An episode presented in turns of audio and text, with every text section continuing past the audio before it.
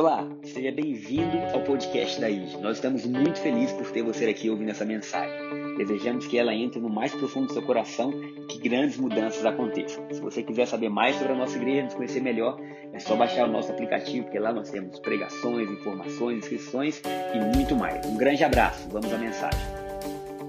Domingo passado a gente falou sobre um reino de alegria, sobre estarmos cheios de alegria, que o Evangelho é boas novas, uma alegria indescritível, que nós temos um novo senhorio sobre as nossas vidas, e o Evangelho não é uma pregação, uma forma de viver. E nós vimos que todos os discípulos, quantos discípulos? Todos os discípulos estavam cheios de alegria. A gente pode colocar Atos 13, 52, Thaís? Gostei de seu óculos, viu, Thaís? Atos 13, 52. É o versículo que a gente usou no domingo passado, mostrando que todos os discípulos transbordavam de alegria. E a gente pensou um pouquinho o que seria todo mundo estar tá alegre. Porque na nossa caminhada ou no nosso dia a dia, às vezes pode ter um domingo que uma pessoa chega mais animada e uma pessoa chega mais para baixo. Agora, aquela igreja estava todo mundo muito feliz, e todo mundo transbordando de alegria. o versículo fala assim: os discípulos, porém, transbordavam. Essa é a versão que eu gosto. Porque domingo passado a gente leu que eles estavam cheios, mas eu falei que na minha Bíblia dizia que eles transbordavam de alegria e do Espírito Santo. Irmãos, imagina você viver uma vida que você está transbordando de alegria. Você não está só feliz, você está transbordando. E eles transbordavam de alegria e do Espírito Santo. Então, domingo passado a gente falou sobre transbordar de alegria e nesse domingo agora nós vamos falar sobre transbordar do Espírito Santo. Amém? Nós vamos para a parte B do versículo. E na pregação passada a gente falou também sobre o eunuco. Quem lembra do eunuco? Como que o evangelho se cumpriu na vida daquele eunuco que estava voltando para a Etiópia. Filipe se coloca ao lado da carruagem dele e num momento ali de poucas horas, talvez de conversa, ele se batiza e após ser batizado, Filipe desaparece da, diante dele e ele volta o seu caminho para a Etiópia como? Quem lembra? Todo mundo vai ter que ouvir de novo a pregação do domingo passado, hein? Cheio de alegria. Então ele mal aceitou Jesus e ele já volta cheio de alegria. Então, queridos, na nossa caminhada, quando a gente encontra Deus, quando o Espírito Santo vem habitar no nosso coração, a alegria começa a transbordar na nossa vida. Amém? Se você puder declarar sobre você, dizendo assim: a alegria do Senhor é a minha força. Fala isso no seu lugar. Amém. Então, olha que coisa linda. Os discípulos receberam alegria, mas os discípulos também receberam algo muito importante, que era a coisa mais importante que eles poderiam ter, que era a presença do Espírito Santo. Amém? Então, por que, que eles estavam felizes? A gente viu que eles estavam felizes porque eles estavam ouvindo as mesmas notícias, e essas notícias que eles ouviam tinham um lugar de prioridade no coração deles. E por ter este lugar de prioridade, a alegria transbordou. Eu quero começar lendo com vocês hoje Lucas capítulo 4, versículo 18. Lucas capítulo 4, versículo 18. A minha oração nessa manhã é que a gente possa ser cheio do Espírito Santo. Sair daqui assim com o coração tomado por Ele. Olha o que Jesus fala. Jesus entrou na sinagoga e ele pegou o livro do profeta Isaías. A Bíblia fala nos versículos anteriores que ele achou essa passagem e ele fala assim: O Espírito do Senhor está sobre mim, pelo que me ungiu para evangelizar, pode voltar um, por favor? Para evangelizar os pobres, enviou-me para proclamar libertação aos cativos e restauração da vista aos cegos, para pôr em liberdade os oprimidos. Verso 19. E apregoar o ano aceitável do Senhor. Olha que coisa linda. Jesus está começando ali seu ministério, ele vai até a sinagoga, ele acha dentro da sinagoga o pergaminho do livro de Isaías. No livro de Isaías, ele acha Isaías na parte que fala sobre isso, e ele começa dizendo assim: O Espírito do Senhor está sobre mim. Você já imaginou os discípulos de Jesus ouvindo isso? Ouvindo que ele pegou o livro, que ele fala assim: Agora o Espírito do Senhor está sobre mim. Por quê? Porque ele me ungiu. Irmãos, eles sabiam que o que Jesus estava fazendo e vivendo é porque existia uma unção do Espírito Santo. Existia uma capacitação do Espírito Santo sobre a vida de Jesus. Então nós sabemos que Jesus era tanto Deus quanto homem, 100% Deus e 100% humano. Mesmo sendo 100% Deus, a vida de Jesus aqui na terra foi norteada pela presença do Espírito Santo. Vamos continuar? Versículo 20. Então ele fala que ele libertaria os cativos, que ele curaria os cegos, que ele traria novas vestes. Versículo 20, por favor, Thaís. Versículo 20. Tendo fechado o livro, devolveu ao assistente e assentou-se. E todos na, na sinagoga tinham os olhos fitos nele. Então passou Jesus a dizer-lhes: Hoje se cumpriu a escritura que acabais de ouvir. Irmãos, essa escritura era uma escritura que profetizava a vinda do Messias. E o Messias nada mais é do que Machia em hebraico significa o rei ungido. E Jesus estava dizendo assim: aquilo que Isaías profetizou, que viria um homem, que o Espírito do Senhor estava sobre ele, e que esse homem seria ungido para pregar boas novas. Quantos querem ouvir boas novas? Esse homem seria ungido para abrir os, os, olhos aos cegos. Irmãos, talvez a gente pense só em cegueira física, mas quantas áreas da nossa vida talvez a gente esteja cego? Quantas coisas talvez que a gente não consegue ver? Que estão embaçadas. Mas a Bíblia fala que a unção que estava sobre Jesus fez com que ele abrisse os olhos aos cegos, amém? Fez com que ele curasse, fez com que ele anunciasse o ano aceitável do Senhor. Em outras versões fala que anunciasse o ano das boas notícias. Ou seja, Jesus veio para proclamar um ano sobre nós de notícias de vitória, de notícias de alegria, de notícias de júbilo. E ele fecha o livro e ele fala assim: Bom, hoje se cumpriu essa escritura. Na cabeça dos discípulos, eles estavam assim: Meu Deus, então o tempo prometido chegou. Queridos, e a boa notícia é que ele havia chegado. Eles sabiam, então, os discípulos sabiam que Jesus operou o que ele operou, porque o Espírito Santo estava sobre Jesus. Eu quero enfatizar isso nesse início. Jesus operou o que ele operou, porque o Espírito Santo estava sobre Jesus. Por que, que Jesus fez o que ele fez? Porque o Espírito Santo estava sobre Jesus. Não é porque Jesus fosse bom. Quantas pessoas boas tem no mundo? Não é porque a Bíblia fala que ele foi ungido. O poder de Deus estava sobre ele. Vamos abrir em Atos 10, 38, só para a gente poder eh, fortalecer ainda mais esse pensamento. Atos capítulo 10, versículo 38. Lucas está escrevendo o livro de Atos e ele vai escrever assim: como Deus ungiu a Jesus de Nazaré, com o quê? Com o Espírito Santo e com poder, o qual andou por toda parte. Olha, mas olha o início do versículo. Como Deus ungiu, não é isso que está aí? É. Como Deus ungiu a Jesus de Nazaré. Ou seja, Jesus foi ungido. Ungido com o quê? Qual foi a capacitação? Ele foi ungido com o Espírito Santo e com poder. Porque ele foi ungido com o Espírito Santo e com poder, ele pôde andar, o qual andou por toda parte, fazendo o quê? O bem. Curando, não é isso aí? Curando, o qual andou por toda parte fazendo bem, curando todos os oprimidos do diabo e, perdão, porque Deus era com ele. O versículo não tem mais um i. Então o que que fala? Ele foi ungido, por isso ele fez. Ele recebeu o Espírito Santo, por isso ele pôde fazer coisas que ninguém mais poderia fazer. Então, os discípulos de Jesus sabiam, quem está escrevendo isso é Lucas, um dos homens que caminhou com a igreja primitiva e com os discípulos de Jesus. Então, ele está dando um relato dizendo: aconteceu o que aconteceu, porque um homem foi ungido. Oh, aleluia. Sabe, ele andou por toda parte fazendo o bem. O querer e o realizar o bem só existe em nós porque Deus está na gente. A gente não tem força para fazer isso acontecer. Nós não temos força para fazer uma igreja acontecer. Nós não temos força para fazer uma família acontecer. A verdade é que nós não temos força nem para fazer nossa própria vida acontecer. Porque a Bíblia fala que o querer e o realizar o bem vem de Deus. É Deus que nos capacita para a gente poder fazer coisas maravilhosas. Então, os discípulos olhavam para Jesus e admiravam Jesus e viam em Jesus o maior referencial que eles tinham. Estamos aí? Está dando para entender até então? E eles sabiam que Jesus era o que era, porque ele tinha sido ungido com o Espírito Santo. Logo, o maior presente que eles podiam ter na vida era o quê? O Espírito Santo. Então, agora imagina, Jesus morre e fala assim: olha, vocês não vão mais viver. Pedro fala: não, de jeito nenhum, a gente precisa de você. Porque você é que faz tudo acontecer. Você é que multiplica o pão. Você é que cura os enfermos. Você é que sara. As pessoas estão, as pessoas estão aqui não é por causa da gente, é por causa de você. Se você for embora, acabou tudo. E aí Jesus fala assim: "Mas calma, quando eu for, vai vir outra pessoa".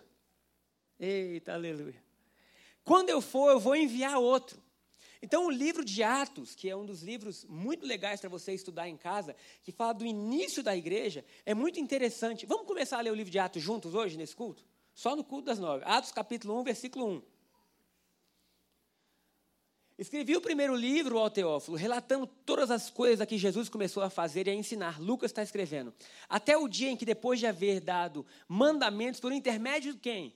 Do Espírito Santo aos apóstolos que escolheram, foi elevado às alturas. Ou seja, desde o início de Atos, nos dois primeiros versículos, nós vamos ver que Lucas está escrevendo dizendo: existia um poder sobrenatural na vida de Jesus Cristo chamado Espírito Santo. E tudo que Jesus fazia tinha a ver com esse Espírito Santo.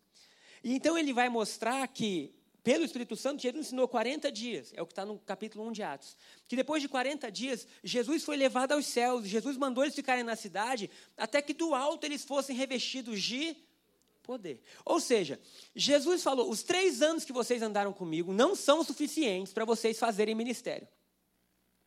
O que vocês viram e o que vocês ouviram de mim não credenciam vocês a vocês fazerem o que está sendo pedido a vocês. Vocês precisam esperar. Irmão, imagina que você viveu três anos com Jesus, não seria fantástico? Se você acha que não, eu pego o seu, chamado. Eu acho que seria demais. Dormir ao lado de Jesus, acordar ao lado de Jesus, ver como ele tratava as pessoas, ver como ele estava ou como ele era quando tinha fome. Será que em algum momento Jesus se estressou? Sim, né, no templo, mas quando ele vira, enfim, você viver três anos com Jesus. João termina o seu livro dizendo assim: se eu fosse escrever tudo que Jesus fez, nem todos os livros de todas as bibliotecas do mundo caberia. Imagina o tanto de coisa que João viu. Quando Jesus vai aos céus, ele fala assim: olha, vocês não podem seguir sem que vocês sejam revestidos de poder. Porque tudo que vocês viram é insuficiente para levar a vida de vocês ao próximo nível. Irmão, o curso que você fez, a família que você teve, as pregações que você ouviu na igreja, tudo isso pode ser maravilhoso, mas é insuficiente para te levar ao próximo nível. Só o Espírito Santo pode fazer isso. Só a presença do Espírito Santo pode fazer isso. Então, o primeiro tópico da pregação hoje é Espírito Santo. Porque nós temos que ter a nossa, na nossa cabeça a real necessidade da gente entender o tão importante que o Espírito Santo é. Porque senão a gente passa a nossa vida e a gente deixa de valorizar algo que é muito precioso. Então, o Espírito Santo, meu irmão, ele é muito precioso. Ele agora pode te dar os próximos passos da sua história. Ele agora pode te alegrar. Ele agora pode te aconselhar. Essa semana eu fui fazer um velório de um, de um pai e de uma mãe que perdeu uma criança pequena. E se tem velório triste, é velório de filho pequeno, não é? É muito triste. É triste do início ao fim, né? Todo velório é triste, mas esse é assim, aquele que é de partir o coração, né? Como que você pode falar algo que que realmente venha trazer algum sentido? Porque naquele momento as pessoas podem estar com raiva de Deus, não é? Podem estar dizendo, puxa, a gente sonhou tantas coisas, a gente imaginou tantas coisas, que Deus é esse. E aí eu ia no carro dizendo o quê? Espírito Santo, eu preciso de você. Porque se você não fizer nada, eu não posso fazer nada. Então, Faz desde agora aquilo que só você pode fazer. E é maravilhoso ver o Espírito Santo agindo. Porque o Espírito Santo pode pegar a maior dor da vida e transformar em coisas boas. Então, o tema da pregação hoje é boas notícias. Boas novas. Coisas boas que acontecem conosco. E a primeira boa notícia que nós temos então na pregação é que o Espírito Santo está disponível. É que o Espírito Santo, esse maior. Irmãos, o que, que nós pagaríamos para poder contar com o Espírito Santo?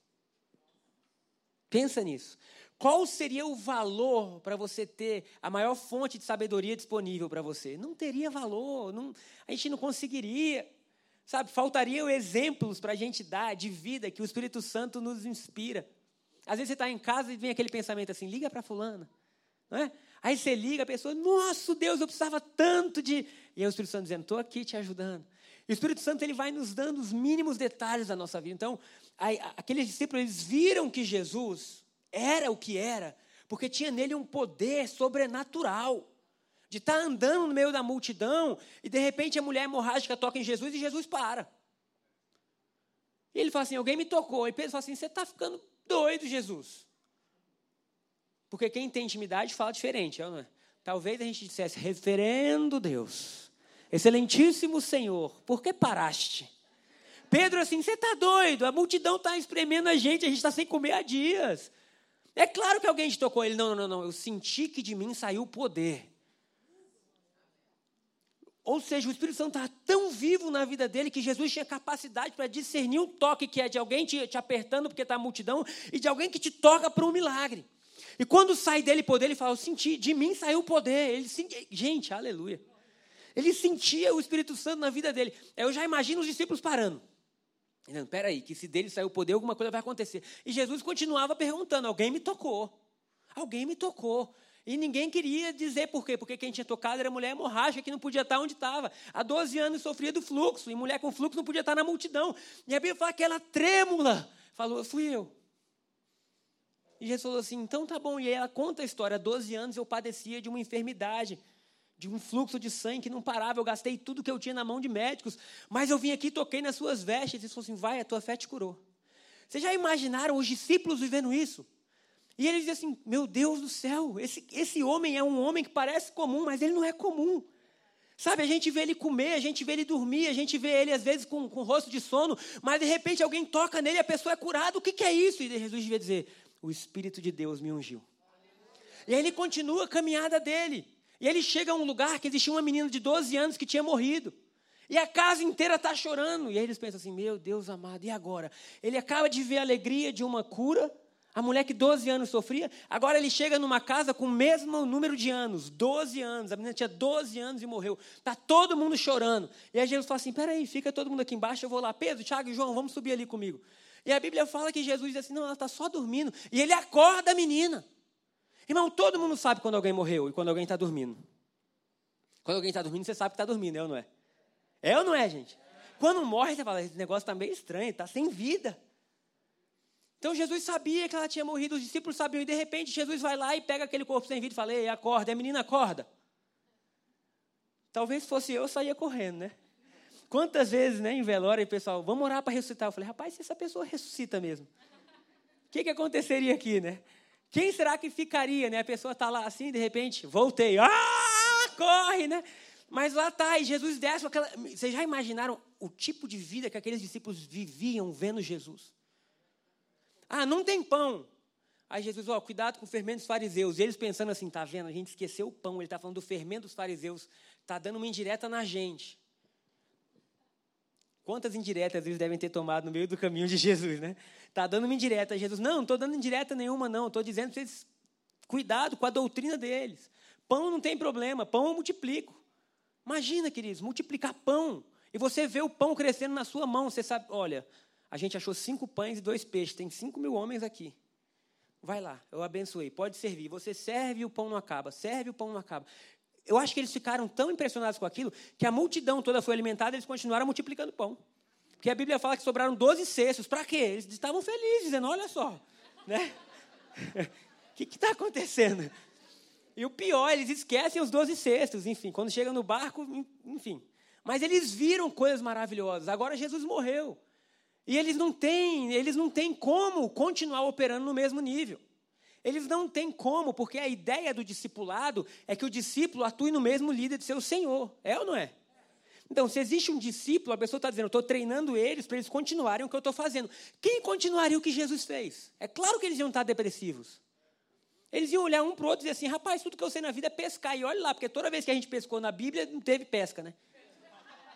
A Bíblia fala: pescaram e não colheram nada. A vida deles devia ser dura, de Pedro, Tiago e João. Não era uma companhia que devia estar indo muito bem, né?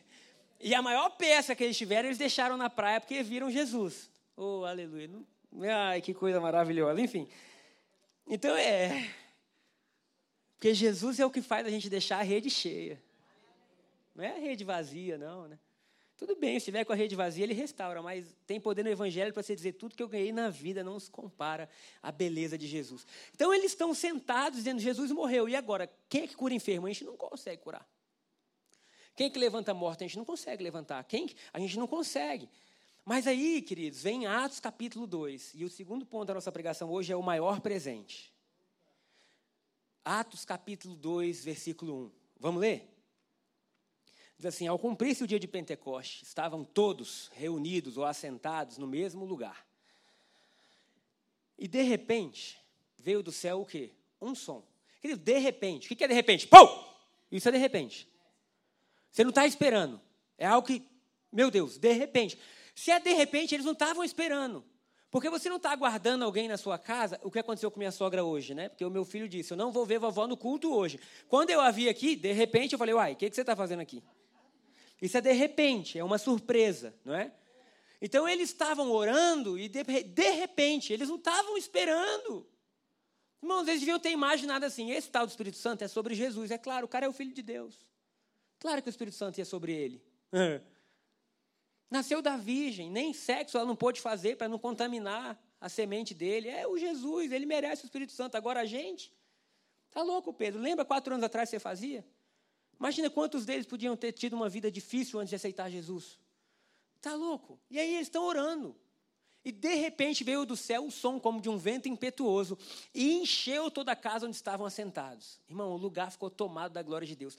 E apareceram distribuídas entre eles línguas como de fogo e pousou sobre cada um deles. Que loucura! Eles não puderam resistir. Não tinha ninguém dizendo, não, eu não quero isso não. Todo mundo que estava na casa recebeu.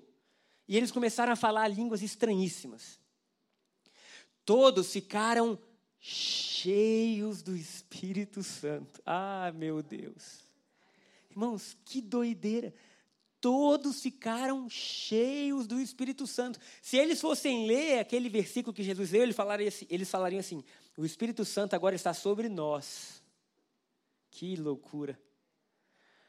Eles ficaram cheios do Espírito Santo e passaram a falar em outras línguas, segundo o Espírito Santo lhes concedia que falassem. Queridos, olha que coisa linda. A partir do momento que o Espírito Santo encheu a vida deles, até a língua estranha que eles falavam era o Espírito Santo que mandava. Estranho, né? A língua estranha. Porque se a língua é estranha, eles não sabiam o que falavam, mas mesmo sem saber o que eles falavam, era o Espírito Santo que mandava eles não saberem o que estavam falando. Xarabacantarabaxererecandara, né? Não entende nada, mas mesmo não entendendo, Lucas deixa claro que era o Espírito Santo que concedia a cada um que falar. Eita Jesus. Vamos continuar?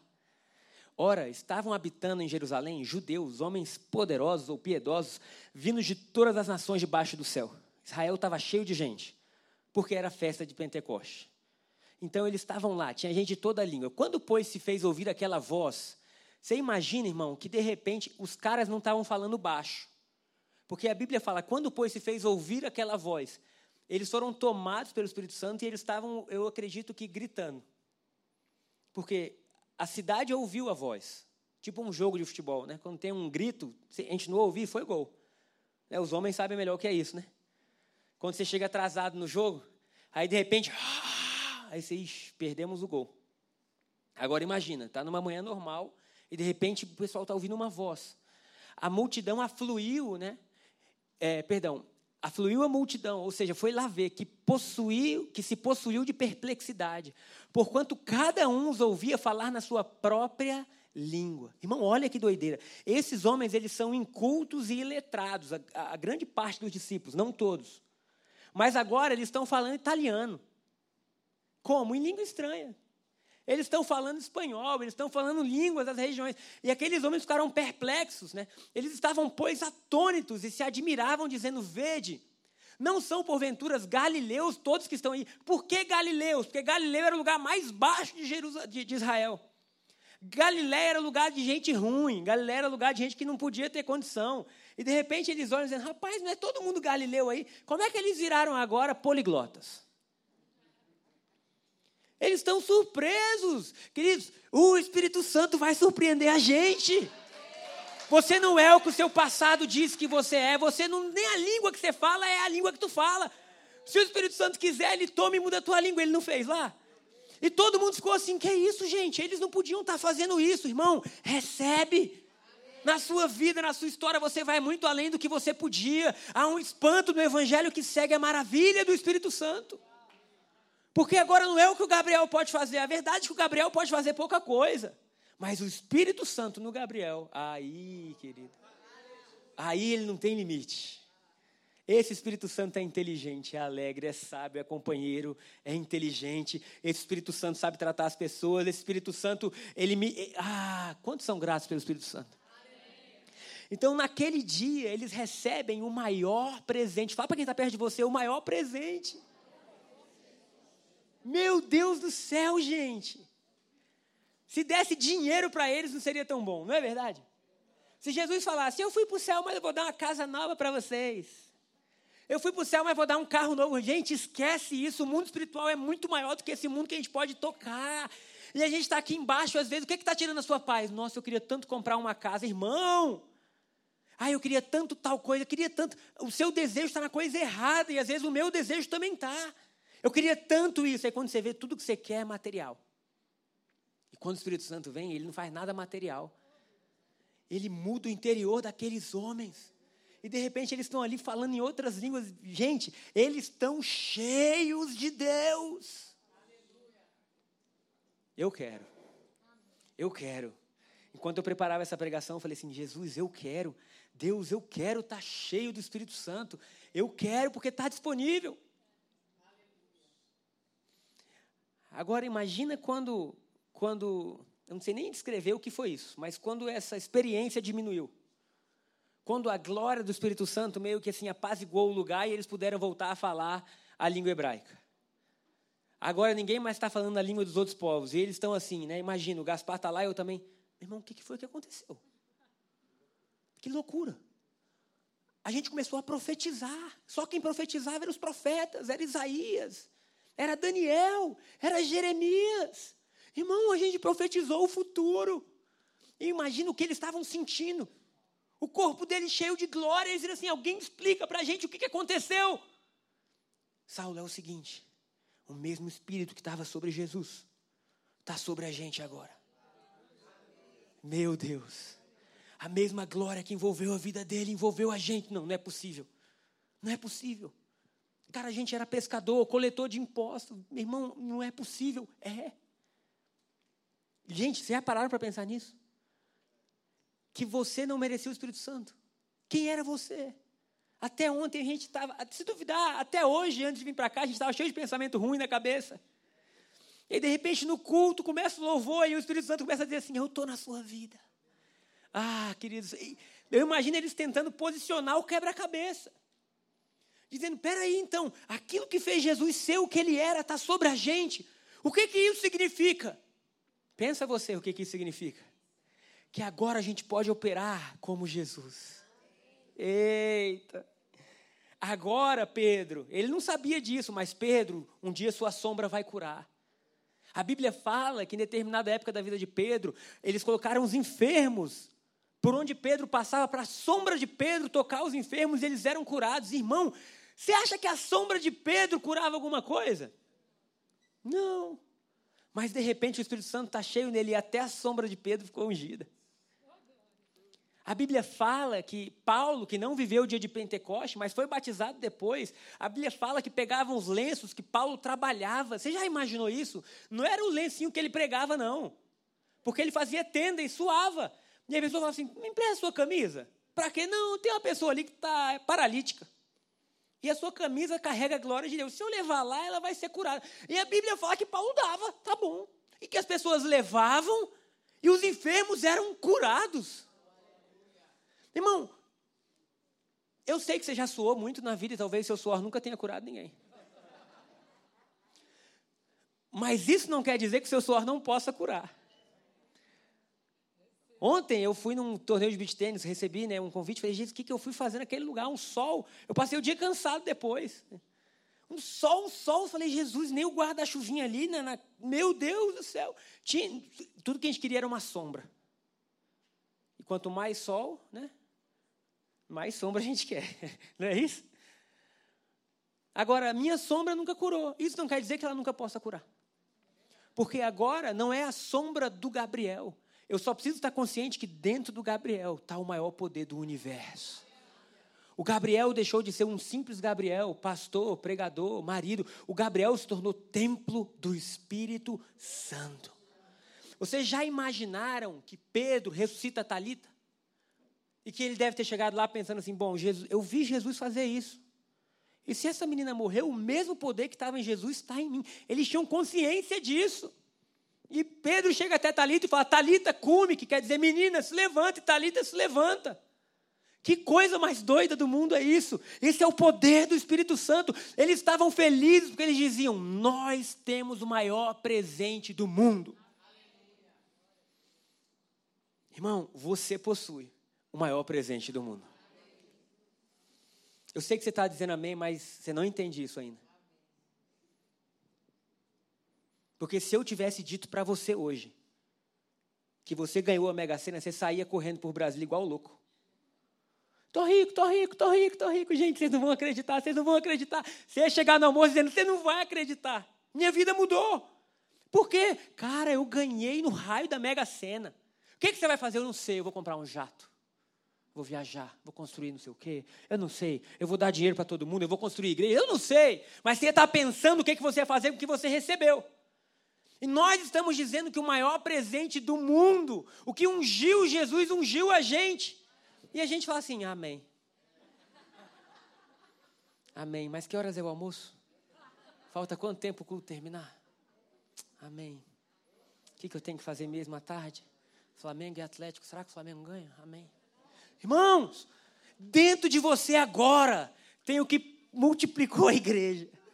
Tem o que fez homens desistidos se tornaram felizes.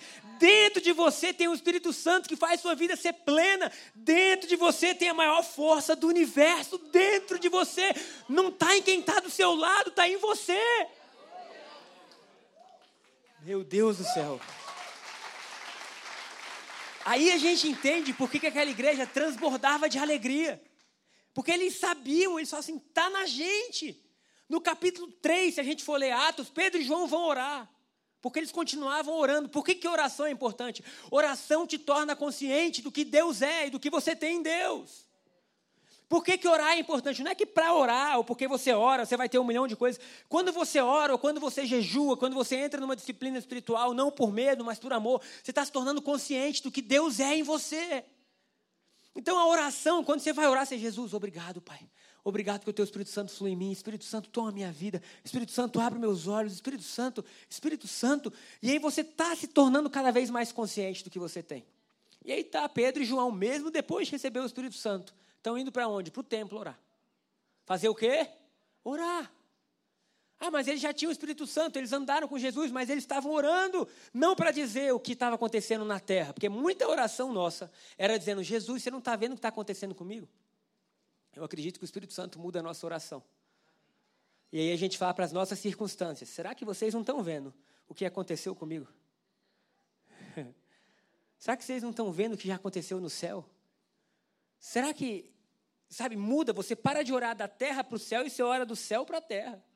E lá estão eles indo orar. E de repente o paralítico tem uma esmola. Aí eles, olha, nem prata nem ouro eu tenho, não. Ah, mas eu acabei de receber uma coisa.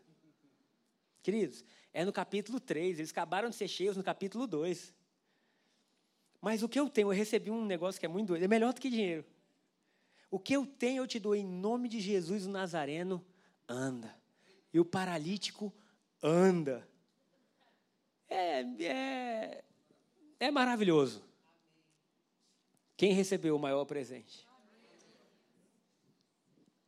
Sabe qual é o problema? Que a gente se acostumou a ouvir isso, sem de fato viver o que isso significa. A gente já ouviu tantas vezes, o Espírito Santo está sobre você. A gente canta isso. Mas a gente vive a nossa vida sem ter a profunda consciência do que é isso. Sem você ter a convicção dizendo, rapaz, o Espírito Santo está em mim. Meu Deus, em Gênesis 1:1, Deus disse: haja, e o Espírito Santo fez acontecer. Sabe, a Bíblia inteira é o Espírito Santo fazendo meu Deus, esse Espírito Santo está em mim. O que, que pode acontecer? Tudo.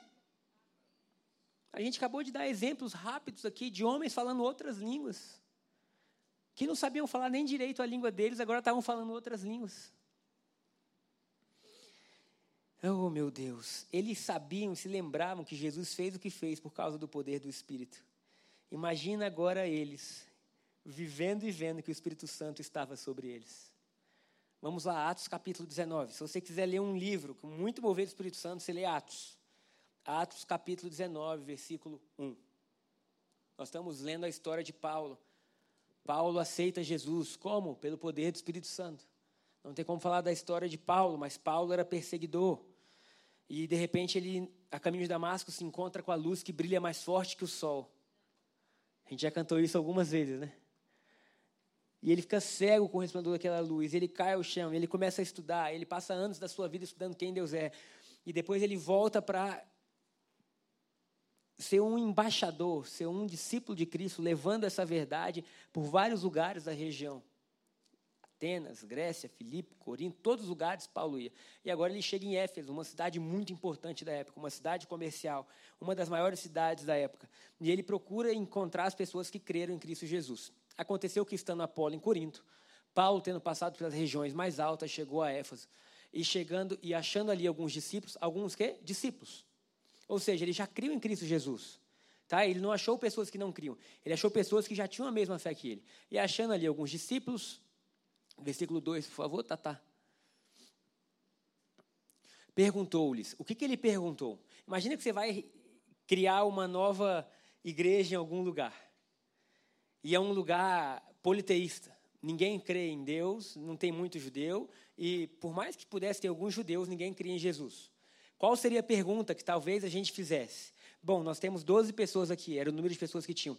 A gente podia pensar assim: bom, quem estudou? Ah, não, fulano, fulano, fulano. Beleza. Quem sabe lidar com administração? Quem tem recurso? Talvez todas as nossas perguntas seriam perguntas naturais para tentar tomar uma cidade. Né? Então, o que, a gente pode fazer? Onde vocês moram? Por onde a gente começa? Perguntou-lhes, olha o que Paulo pergunta. Recebestes, porventura, o Espírito Santo quando crestes? Ah, irmão. A única pergunta que Paulo fez foi: vocês receberam o Espírito Santo? Porque a resposta a essa pergunta definiria tudo que poderia ser vivido. Porque se eles tivessem o Espírito Santo, eles seriam tudo. Fala para quem está do seu lado, tudo. Tudo. Então Paulo pergunta assim: vocês receberam o Espírito Santo, irmãos? Não há vida cristã sem o Espírito Santo. Não tem como. Você pode vir à igreja, você pode ser discípulo, mas se você não tem o Espírito Santo, não tem vida cristã, porque vida cristã é movida pelo Espírito de Deus.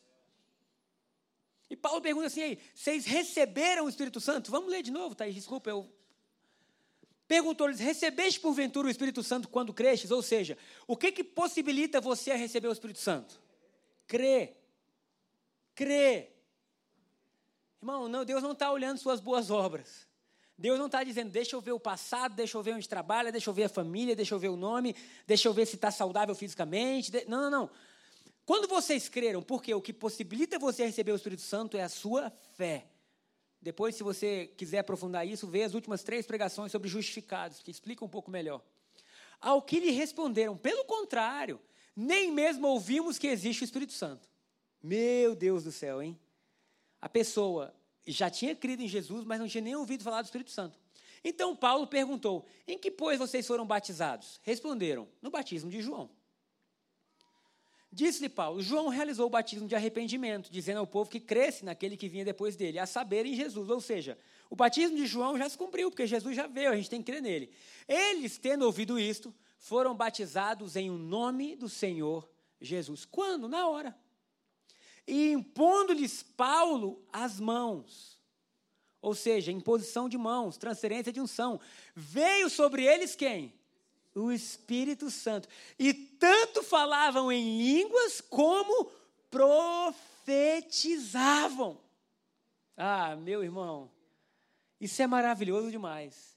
Eram ao todo uns doze homens. Que reunião cheia do poder de Deus. Olha a simplicidade de Paulo. Peraí, vocês receberam o Espírito Santo? Não. Por que, que não receberam? Vocês foram batizados em quê? No batismo de João. Ué, mas João pregou arrependimento para a gente crer em Jesus. Vocês já não creem que Jesus veio? A gente crê, então tá bom, então recebam o Espírito Santo. E pum! Receberam o Espírito Santo. E a partir dali, essa igreja começa em Éfeso no mover do Espírito Santo. Irmão, a obra de Deus é na sua vida pelo poder do Espírito Santo. Pelo poder do Espírito Santo. Não é pelos livros que você lê. Não é pelas pregações que você ouve. Tudo isso ajuda, ajuda. Mas a base de tudo é o poder do Espírito Santo. É Ele quem muda estações, é Ele quem muda ciclos. E o último ponto da pregação hoje é: o Espírito Santo promovia as boas notícias. Porque o Espírito Santo promovia o Evangelho. Qual é o papel do Espírito Santo? É revelar Jesus. O papel do Espírito Santo não é mostrar para a gente tudo que está errado com a nossa vida. Está escrito que ele convenceria o mundo do pecado, da justiça e do juízo. Não é isso? E aí tem gente que acha que até hoje o Espírito Santo está apontando seus pecados. André está ali ouvindo a pregação. Isso é o desejo de aprender, né? Olha que vitória. Mas o nosso pecado foi perdoado na cruz, a nossa justiça foi dado por Cristo Jesus, e o juízo era sobre o inimigo. Está no próprio texto explicando isso. Então, o que, que o Espírito Santo vai fazer? O Espírito Santo vai ressaltar a obra de Jesus e os grandes feitos de Deus. Porque a partir do momento que o Espírito Santo ressalta isso, nós somos transformados de glória em glória. Vamos ler um texto? Vamos voltar a Atos capítulo 2.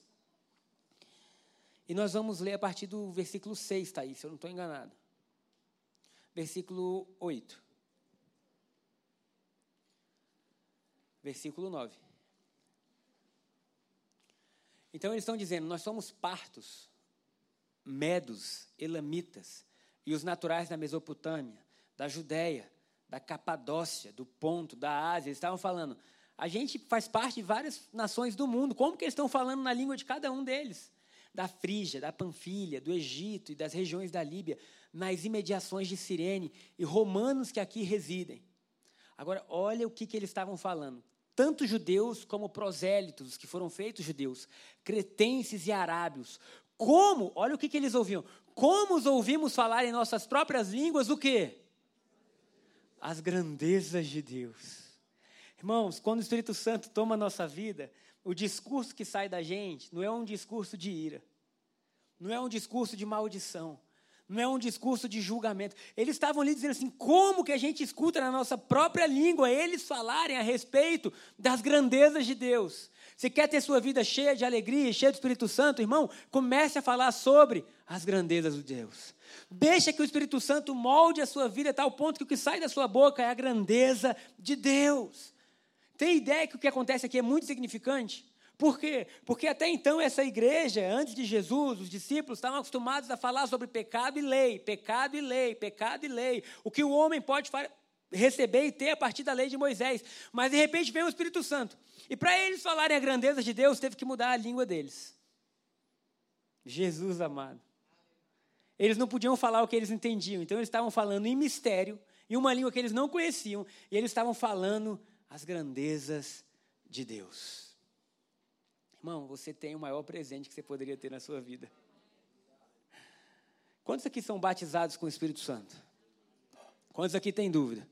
Assim, eu tenho dúvida, não tem problema você ter dúvida, não. Levanta a mão se você tem dúvida. Fazer igual o Paulo, receba o Espírito Santo. Nós vamos louvar, o louvor pode subir. E eu quero encorajar vocês a vocês mergulharem nessa atuação do Espírito Santo, porque era isso que a igreja primitiva tinha. E era isso que fazia com que eles transbordassem de quê? De alegria e do Espírito Santo. Era essa unção, era essa revelação que fazia com que eles transbordassem de tudo que Deus tinha para eles. Pode se colocar de pé no seu lugar?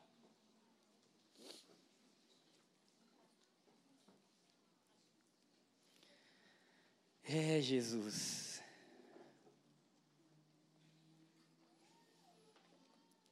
Vamos dar lugar ao Espírito Santo nessa manhã? Quantos querem orar dando liberdade para Ele? Simplesmente para Ele fazer o que Ele tem que fazer e o que Ele sabe fazer. Para Ele fazer além daquilo que a gente pode controlar ou imaginar. Sabe, às vezes a gente quer coisas muito maravilhosas. Não, se o Espírito Santo está se movimentando, tem que acontecer coisas maravilhosas. Amém, se acontecer, aconteceu. Mas se não acontecer algo que a gente julgue ser maravilhoso, que a nossa oração seja essa: Espírito Santo pode fazer em mim tudo o que você quer. Tudo que você quer me leva ao ponto onde eu não controlo mais o que está acontecendo comigo, porque a minha vida entrou em um mover divino. É como você entra num rio muito forte. E aí você tem a escolha: pula na correnteza ou não pula? Depois que você pulou, irmão, não tem volta. Foi isso que aquela igreja primitiva viveu. Não tinha volta. E Deus quer levar a sua vida a um lugar onde não tem volta. Onde Deus controla tudo, onde Deus te leva além do que você pode desenhar, além do que você pode sonhar, mas isso só vem pelo Espírito Santo.